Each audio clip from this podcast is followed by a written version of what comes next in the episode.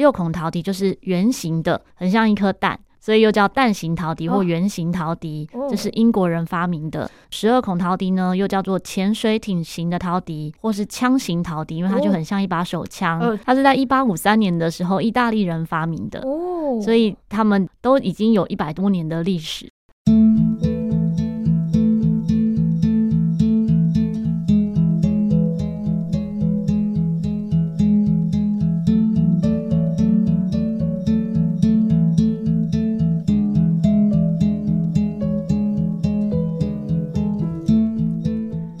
里是忙里偷闲，我是主持人淘气小杰。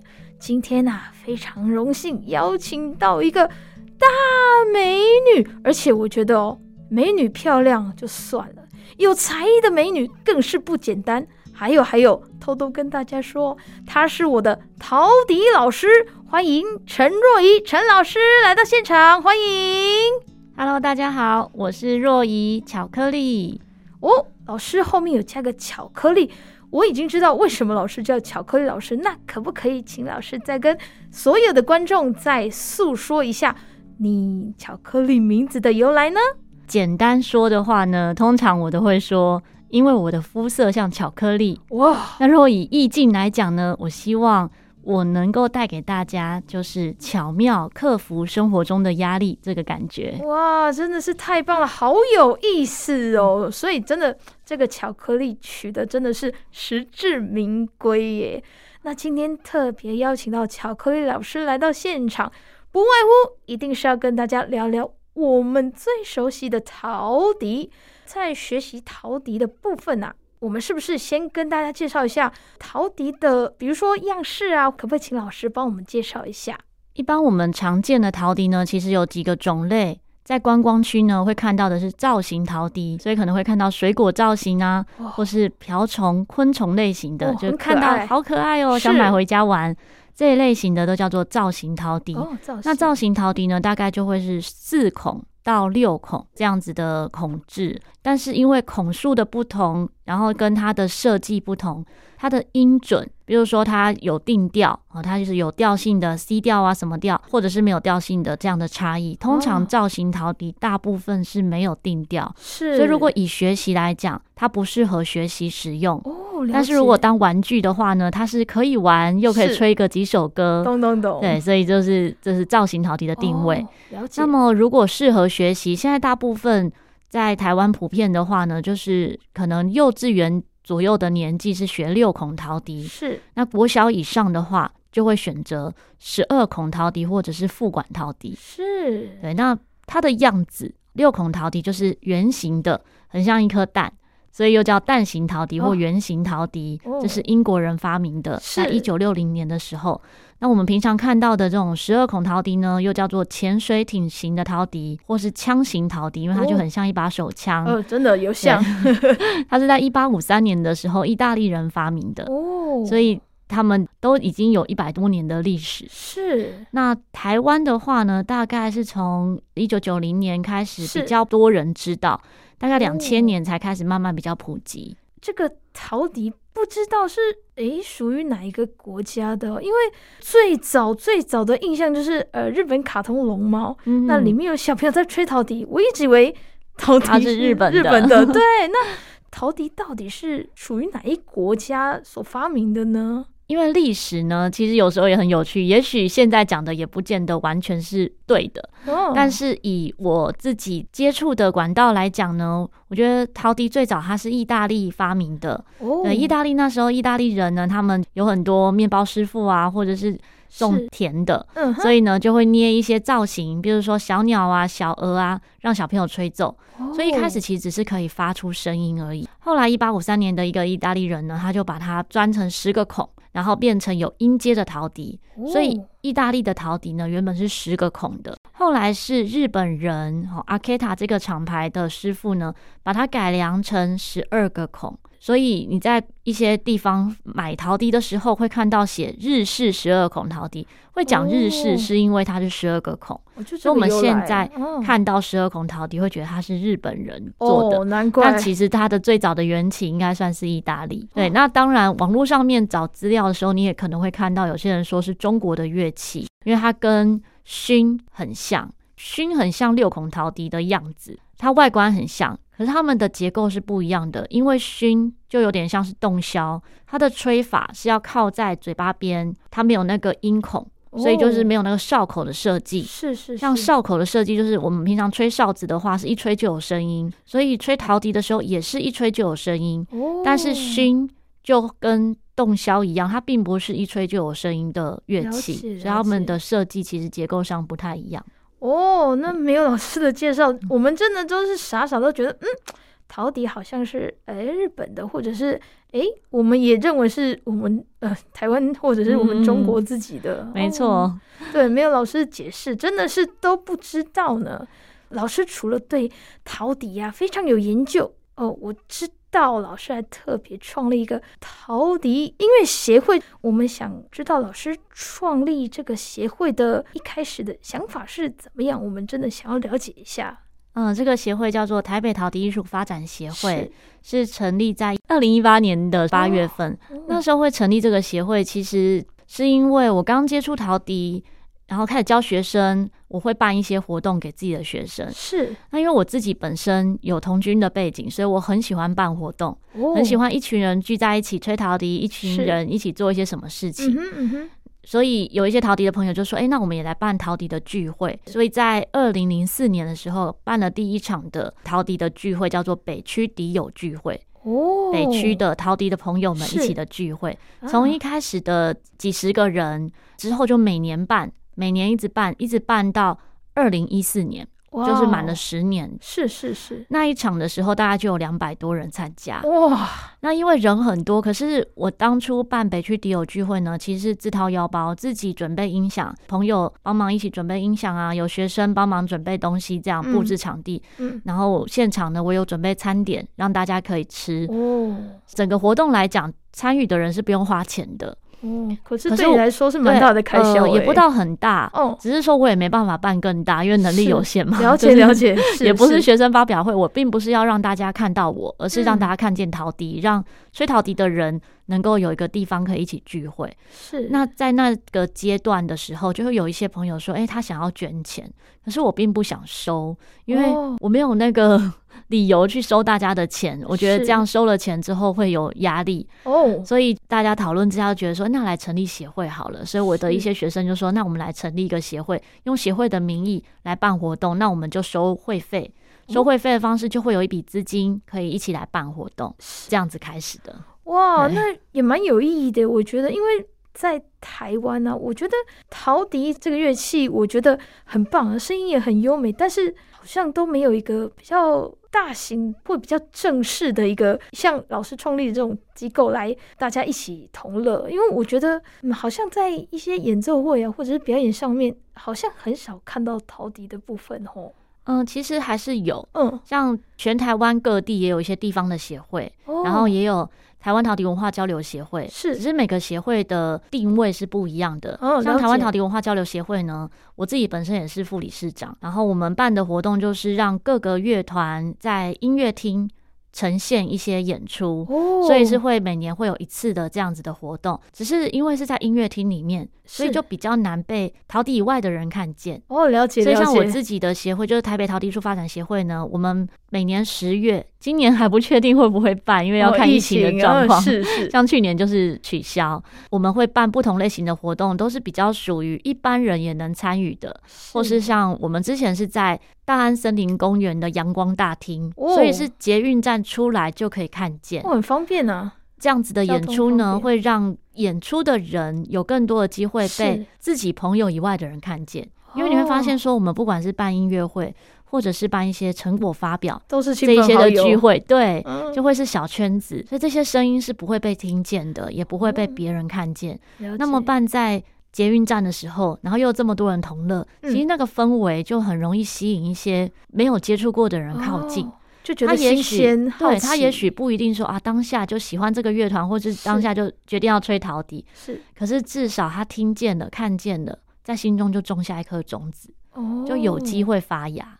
大概跟我们介绍你们办过怎么样的活动呢？我也好好奇，好想知道。我们之前在疫情还没有开始之前呢，是，是固定每年会办专题讲座。哦，专题、啊、对专题讲座的话，我们会邀请各领域的讲师。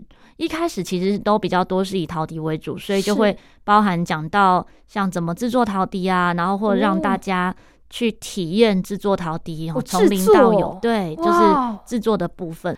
可是。专题讲座啊、呃，老师们的专业之外呢，也会希望大家可以能够理解各方面跟音乐相关的所有的领域的事情。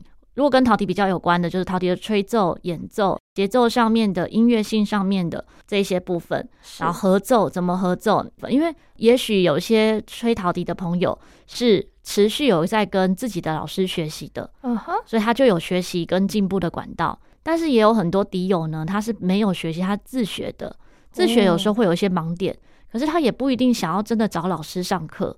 那么透过讲座，他自己有一些底子之后，再透过讲座呢，就可以在这个部分再多一些加分的地方。所以也包含像宅路，那时候也有教到宅路的课程。吉星那时候邀请到的是爵士音乐家来上这样子的课程。是。然后像音乐的体验、装饰音的部分，然后制作鼻笛。怎么样把陶笛吹得像中国的国乐的感觉？是是，是，跟陶笛的美声法，怎么样把声音做得更好？所以很多不同类型的主题课程好丰富哦。对，就是从二零一五一直到二零。二零年 的时候有这些活动，哦，期许那个疫情赶快降下来，课程赶快开，因为我也好想参加哦，听起来很有兴趣。嗯，没错，每一场大家都会收获很多。是这个课程很棒哎，就是除了学习陶笛的音乐之外，我们还可以学习到更多更多的东西。嗯。嗯因为陶笛它只是个工具啊，啊，对，真的最后我们还是服务我们的音乐，嗯，对，所以不是说只要会吹陶笛就好。希望在陶笛的之外呢，音乐上面是有进步的，那你的音乐才会更好。哦，老师说的真的是，嗯，嗯，很有道理耶。那我想特别为视障朋友问一下，就是如果他们呃想要参加这个协会，或者是对老师的活动有兴趣。你们有什么管道，或者是从哪里可以得知你们的消息吗？我知道可能最近疫情有点停摆，但是我相信之后一定会再继续，所以想要知道一下，说，诶，呃，可以更深入了解协会的地方呢？嗯，在 FB 的话呢，直接搜寻台北陶笛艺术发展协会，就可以找到我们协会的，就 FB 的这个网页。哦。那么如果是学习上面的话呢，可以搜寻台北视障音乐文教基金会。那我也有在那边教学，是，现在也算有初级班，只是因为现在就是疫情的关系，所以像上一学期的时候，前面几堂课是有实体上课，再来就转成是以录音的方式授课。哦，当然有好有坏，因为录音的方式的话，我等于一对一的指导，就每位同学交作业，然后录音给我，然后我再一对一的指导回复。哦，但是落差就会比较大。愿意交作业的人呢，就持续的进步进步，是很积极这样子。对，但如果不交作业呢，嗯、当然就就不知道他的实际吸收状况如何。哦，了解。那这样子线上教学有些部分可能也比较困难吧？就是比如说看学员的，嗯，比如说他的手按的好不好？对对对对，这些我都用想象的啊，所以还算可以。就是我会去猜测说啊，他现在这个音吹不准，是有可能是按太用力，或者是孔没盖好。还是陶笛有问题，所以我就会先问说：“哎，你是怎么样的状况？”不确定的话，我就会请他录音。正常的话，录音给我就可以。那如果声音状况不太好的时候，我就会请他录音。因为不只是在视障基金会的课，我自己的团体班现在也都是用影片授课。那我影片授课里面也有几个学生其实是视障学生啊，所以他们是跟着一般人一起上影片课。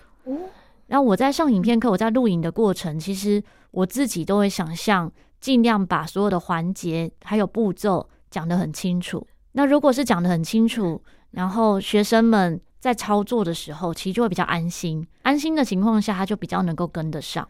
哦，那其实我觉得嗯，学生可能觉得交作业很辛苦，可是我觉得这样听起来，老师比学生还要辛苦哎，就是要用更加倍的心，就是更用心去了解学员遇到的困难，或者是他所处的问题。对，没错。哇，所以我就说这个课程是老师比学生还要辛苦的。哦，真的是老师，但是嗯，听到他们的成果的时候，自己也会觉得很感动。哦，真的 真的，我觉得这这是 老师最大的收获吧，就是最最大的嗯成就感。对，然后最大的回馈这样子。哦，那刚刚老师有提到，现在明眼人也是在线上做教学，对，我大概两千，就是二零二零年的时候，哦。二零二零年开始，一月份的时候呢，疫情还没爆发前，因为我自己的音乐教室呢是立案补习班哦，所以就首当其冲的，我们就先把所有的课都转成线上。是，但我觉得各有优点啊，各有好处。嗯，缺点是没有办法跟上的同学，当然慢慢就可能会停止学习。是，但是优点是持续学习的同学的进步的成果，其实都比原本实体上课还要好哦，因为。对他们来讲，就真的是一对一被指导，是是，是。那真的对我来说，就是几乎全年无休在，一直在回回作业这样子。哦，真的，我觉得真的老师是加倍的辛苦，大家交一份作业，老师要 批改十几份，很辛苦。那刚刚老师有提到说关于音乐教室的部分，那。老师是不是也有在贩售陶笛的据点？对，陶笛的专卖店，可以跟我们分享一下在哪里吗？哦，在大安区哦，大安捷运站。嗯，那边的陶笛是每一种都有吗？就是刚刚老师介绍的，从十二孔到副管都有，各种类型的常用的，其实那边都有现货。但是因为疫情的关系，真的疫情改变很多事情。因为以前的话呢，我们会有各种。厂牌的陶笛，然后会有比较多的库存，让大家可以在那边选购。是，但是现在呢，因为都不能脱口罩啊，嗯，或是试吹的时候，你怕大家是不是？你不总不能说你要快塞之后才能试吹，对不对？对对对，所以就变成不开放试吹，是对，会有一些些的限制，也是为了彼此的安全。是，不然你是吹一吹之后，你有病毒还是？当我们都会每一把都会消毒，是，可是就避免这样的问题，所以我们现在的库存就会比较少。哦，所以大部分呢会是确定要哪些，因为特殊调性的话，可能你自己也会考量到啊，我就是要使用到这把陶笛，所以要购买某一个厂牌的某一个调性，就比较不会有选购的问题，通常就直接就订购了。哦，对，就像我今天说我要买哪一个厂牌的什么东西，是。就是直接就决定了，就很明显，就很确认要那个东西。对对对，那如果是那种常用的，像十二孔陶笛哦，中音 C 调这种，大家初学者会用的，就通常都有现货。哦，可以直接搜寻，就和果音乐，稻禾的禾，果实的果哦，对，就可以找到。音乐就可以找到，在大安区哦，交通还算蛮方便的，网络上也可以直接网购。哦，那这样子现在嗯买陶笛很方便呢？对，比以前方便很多。对啊，记我记得以前就是订购，那可能拿到的时候你可能试吹一下，如果哎调性不对，或者是哪个音怪怪的，你就是消毒完以后再寄回去，请他再寄另外一把这样子。嗯嗯哦，这样子一来一往可能需要一点时间呢、啊。哇，那所以听到这边，很多人应该就是哎对陶笛越来越有兴趣，也越来越心动了。哎。那我们刚刚有提到说陶笛，那可不可以请老师跟我们介绍有什么样的厂牌呢？有没有特别的大牌子？陶笛的厂牌真的还蛮多的，哦、在台湾比较大的话呢，嗯、这种量产的陶笛就有两家，哦、一个是 TNG，就陶笛之家，嗯、一个是和风窑，是对。那这两家呢各有的各的特色，哦、声音的音质也会不一样，陶陶笛拿起来的手感也会不太一样，这算是现在最多人会使用的。哦、对、啊。那么在韩国的话有 Noble，然后在日本的话有 Aketa。台湾的手工陶笛师傅呢，现在比较有名，一直有持续在制作的，就是潘国龙的库龙陶笛。是，对。哦，那我们国内跟国外所买到的陶笛，会不会有没有什么不一样的地方啊？其实指法大部分都差不多。如果以十二孔陶笛来讲的话，指法其实是大同小异的，是差别在于小孔。像我们现在在用的是双手中指前面有两个小孔，是。但是日本呢，有一些是右手的食指跟中指哦，前面有小孔，嗯哼。但是也有是其他的位置，因为对于呃生产者来讲，他可能认为说这个开孔开在不同的地方，它的音准会更准，所以会有不同的选择。可是如果你基本的会吹奏，只是换一个位置，其实很容易转换。哦，了解，不会是有太大的问题。所以他们的指法就是大概了解一下，其实变化一下，就是也可以操作使用。对，没错。哦，了解。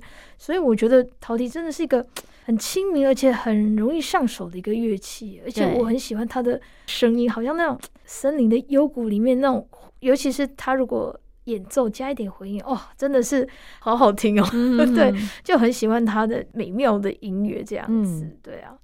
啊，今天邀请到巧克力老师，他真的是非常优秀，对陶笛也了解的非常的深。老师呢，在 Podcast 也有一个节目，请老师跟我们说一下节目的名称，叫做巧言巧语。是的，如果各位听众想要多了解巧克力老师，欢迎上巧言巧语去搜寻。那别忘了收听我们星期天晚上九点十分到十点，听见阳光的心跳。最后，请老师为我们带来一首歌曲。老师，你要带来什么歌曲呢？今天分享的这一首呢，是我巧言巧语的片尾曲，它是由旅居德国的一个音乐家作曲的，叫做《两分半的咖啡》。好，谢谢老师。这首《两分半的咖啡》可是陈若仪巧克力老师自己吹奏的哟。别忘了锁定《听见阳光的心跳》节目，我们等你哦。